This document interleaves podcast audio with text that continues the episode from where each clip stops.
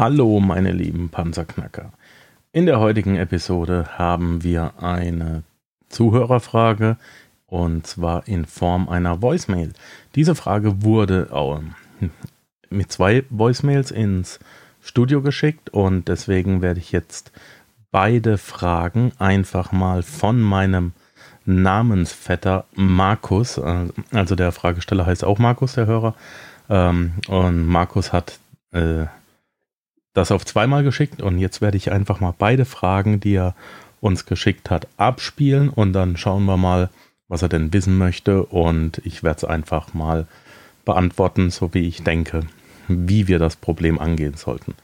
Also, jetzt hören wir den Panzerknackerhörer Markus mit seiner ersten Nachricht.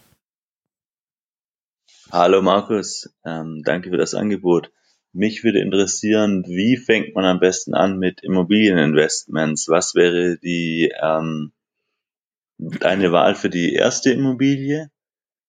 Also welche Rahmenbedingungen bis zu welchem Kaufpreis wirst du dich ungefähr umschauen, um das Ganze mal zu lernen, ob es dann noch rentabel ist? Ähm, ja, auf was würdest du achten? Gibt es da irgendwie eine Art Checkliste dafür? Ähm, ja, was sind was sind Learnings, die du bei Immobilieninvestments hattest und ähm, was sollte man auf jeden Fall vermeiden? Dankeschön. So, das war der erste Teil der Frage und danach ist ihm noch was eingefallen. Dann hören wir uns das jetzt auch noch an. Ja, hallo Markus. Ähm, ich bin's nochmal, der andere Markus.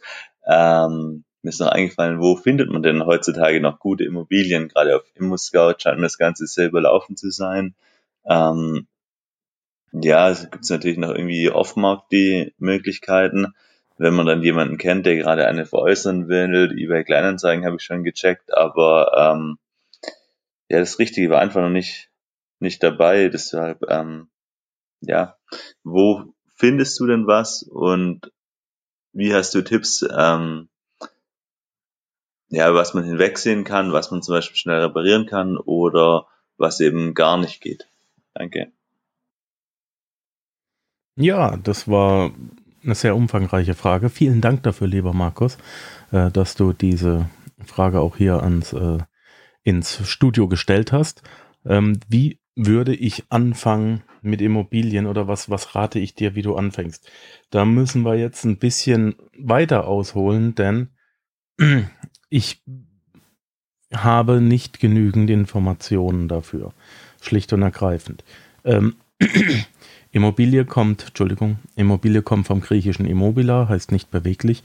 Und da reden wir rein von einer geografischen Fläche auf einer Landkarte. Äh, der Amerikaner macht das ein bisschen geschickter als wir deutsch sprechenden Europäer. Ähm, denn wir bezeichnen das, was auf der Immobilie drauf ist und worin wir wohnen, als Immobilie. Das macht der Amerikaner nicht. Der bezeichnet das beispielsweise als eine Aufwertung einer Immobilie. Ja?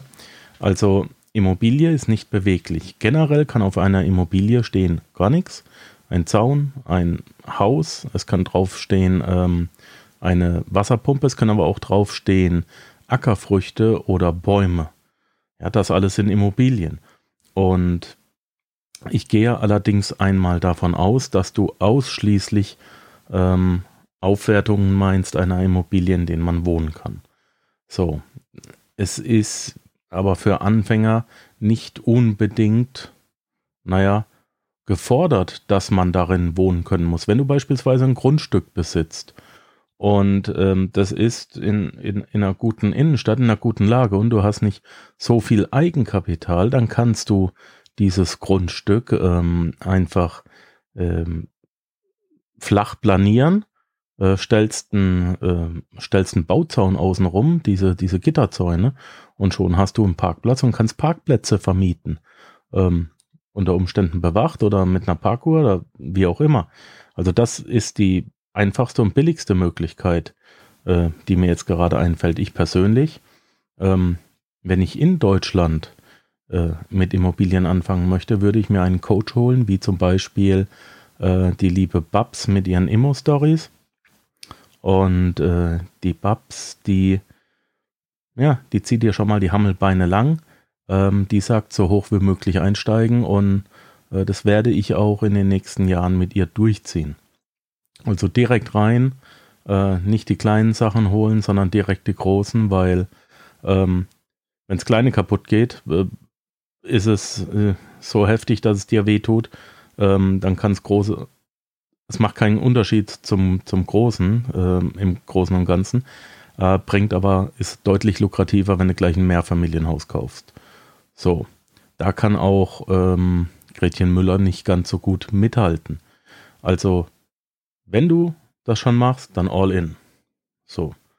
Was du aber auch machen kannst, du kannst beispielsweise hingehen, wenn du sehr, sehr sicher fahren möchtest. Es kommt auch ein bisschen auf dich selbst an.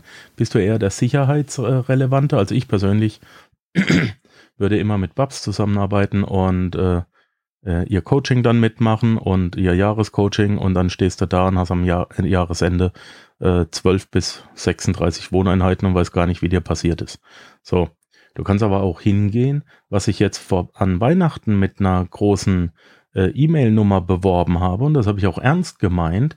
Ähm, mein lieber guter Freund, der Erik Brom, der äh, ist ja auch sehr erfolgreicher Immobilieninvestor. Viele kennen ihn nur als äh, Online-Marketing-Spezialist, aber der hat nur mit Online-Marketing angefangen, weil er mit Immobilien reich wurde und da wurde es ihm langweilig.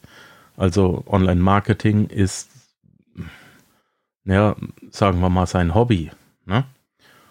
Und ähm, jetzt muss ich gerade mal kurz was schauen. Ja, und ich habe da eben einen, den, seinen neuesten Kurs äh, mit begleitet, der auch sehr, sehr gut angenommen wurde. Und da zeigt Erik, wie man Immobilien eben äh, anmieten kann und was man daraus legal machen kann und, und sehr lukrativ, eben ohne dass man sie kaufen muss, auch schon mal in das Vermietergeschäft eintritt und äh, sehr hohe Renditen erzielt, was ich im Übrigen auch mache. Die eine deiner Fragen war, äh, wie ich angefangen habe. Ja, und ich habe in der Tat angefangen mit äh, Bäumen und ich habe angefangen mit äh, Airbnb Arbitrage Service. Ja. Ähm, ja, schlicht und ergreifend. Ähm, ich werde hier in die Shownotes nochmal den Link zu dem Kurs reinsetzen von Erik Braum und ich werde auch die Koordinaten von Bab Steger reinsetzen. Gibt es Checklisten, hast du gefragt? Natürlich gibt es Checklisten. Wenn du aber äh, das schon so wissen möchtest, dann nimm doch bitte dein Geld und mach ein vernünftiges Coaching, mach eine vernünftige Ausbildung. Checklisten gibt es zum Beispiel auf, äh, bei Alex Fischer. Äh, in sämtlichen Variationen hat er Checklisten zum Runterladen, zum Downloaden auf seiner Webseite. Ich habe sie gerade nicht auswendig im Kopf, aber einfach ähm, bei meinem lieben guten Freund Alex Fischer nachschauen. Was sollte vermieden werden? Es sollte auf jeden Fall vermieden werden, aus meiner Sicht, dass du Wohnungen anschaust, äh, dass du Häuser anschaust, die du ernsthaft kaufen möchtest und du hast keinen Bausachverständigen dabei und im Idealfall ähm, bereits den Handwerker deines Vertrauens. Such dir äh, einen guten deutschen Maurermeister, mit dem du künftig zusammenarbeiten möchtest. André Riekow ist da eine gute Anlaufstation aus Bremen und äh, mit dem kannst du auch mal reden. Hol dir einen Bausachverständigen, der mit dir durchgeht. Hol dir einen Maurermeister, der mit dir durchgeht. Ähm, hol dir, ja, wenn das Ding aus Holz gebaut ist, ähm, hol, dir, hol dir einen Schreiner. Dass du, der, die sehen Dinge, die du nicht siehst. Und so lernst du. Also ich würde einen Bausachverständigen mitnehmen, würde auch immer ein Gutachten anfertigen lassen und äh, gegebenenfalls auch mal eine, ja, je nachdem wie alt das Haus ist, eine Drohne mit einer Wärmekamera drüber fliegen lassen. Was sollte vermieden werden? Ähm, naja, es sollte vermieden werden, ah, Schimmel und Feuchtigkeit zu übersehen. Es sollte vermieden werden, ähm, ja, Probleme nicht zu erkennen, die da sein könnten. Und es sollte aber auch auf jeden Fall vermieden werden, in ein Objekt zu investieren, das keine Chance hat, ähm, dass ich es aufwerten kann. Also du solltest immer, ähm, und du, es sollte übrigens vermieden werden, zum Wert zu kaufen. Also wenn das, du machen ein kleines Beispiel. Äh, wenn ein Auto 2000 Euro wert ist und du fährst damit zum, ähm, zum Gebrauchtwagenhändler, dann möchtest du gewöhnlich 3000 Euro dafür. Das zahlt er dir aber nicht, weil er weiß, was es wert ist. Und dann kommt er dir noch mit guten Argumenten und zahlt dir und du läufst mit 1200 Euro vom Hof. So. Du solltest immer unter Wert, äh, unter Wert kaufen. Das heißt, wenn das, wenn das äh, Haus 300.000 Euro kostet, mach doch mal stinkfrech äh, ein Angebot über 150.000. Äh, mein lieber guter Freund äh, Dr. Florian Roski macht das beispielsweise. Autor vom Buch Das Einmaleins des Immobilienmillionärs, unbedingt lesen. Ähm, der geht beispielsweise hin, investiert in Nürnberg und wenn jemand, wenn er das Haus äh, taxiert und, und sieht, das ist 200.000 wert, dann bietet er einfach 50 Prozent, 100.000. Und wenn er, er macht natürlich viele Angebote, aber irgendwann kriegt er es. Und selbst wenn das Haus sich rausstellt, dass es hinterher nicht 200.000 wert ist, sondern nur 170.000, naja, dann hat er immer noch nur 70% Gewinn, no matter what. Und dann muss es eben noch Entwicklungspotenzial haben. Das heißt, ähm, du kannst aus diesen 200.000, in denen du ein bisschen rein investiert, rein investierst, sagen wir mal, du steckst nochmal äh, 30.000 rein und auf einmal hat es eben 270.000 wert, weil du ähm, weiteren Wohnraum schaffen konntest. Ja, also unbedingt vermeiden, den vollen Preis zu zahlen und unbedingt so lange, ja, du musst dann teilweise auch bis zu 100 Angebote schreiben, egal. Ähm, und so lange Angebote schreiben, bis eben jemand, du bestimmst den Preis und das sind 50, maximal 60 Prozent des Wertes und äh, nichts holen, das ähm, keine Weiterentwicklungsmöglichkeit hat. Ich glaube, damit haben wir das mal auch abgehakt. Wo findet man Immobilien? Ähm, ja, mein Lieber, du hast es ja schon angedeutet. Offline-Market ist das Stichwort. Alex Fischer macht da ein gutes Coaching darüber. Äh, ja, diese Coachings kosten äh, teilweise fünfstellig, aber sie sind es halt auch wert. Genauso wie sein Steuercoaching. Ähm, da kommen die Leute eben wirklich raus und ich habe ich hab große Partner, richtig ähm, wohlhabende Partner, die kommen da raus und reiben sich die Augen. Äh, geh in das Off-Market-Coaching von Alex Fischer, Off-Market-Immobilien. Da sagt er dir ganz genau, wo was zu finden ist.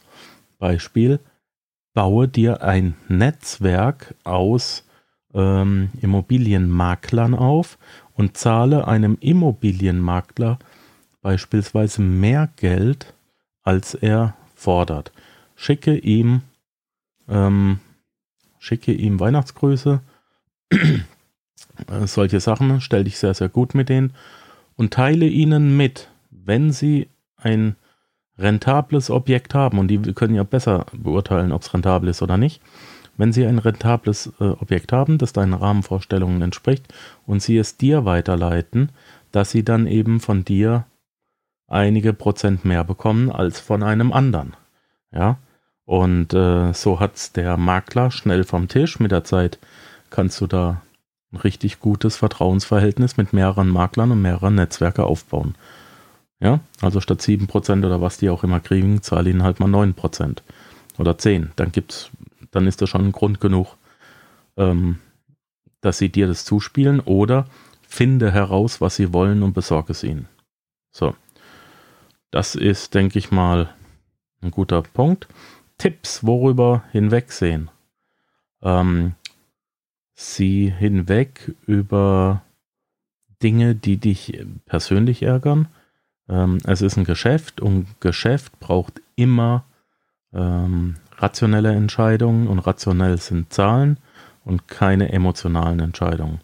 Also auch wenn dich der irgendwie ärgert, ähm, der Verkäufer oder dir unsympathisch ist und so weiter, darüber siehst du hinweg äh, wenn er deine Frau von links anguckt oder so. Keine Ahnung, das interessiert dich alles nicht.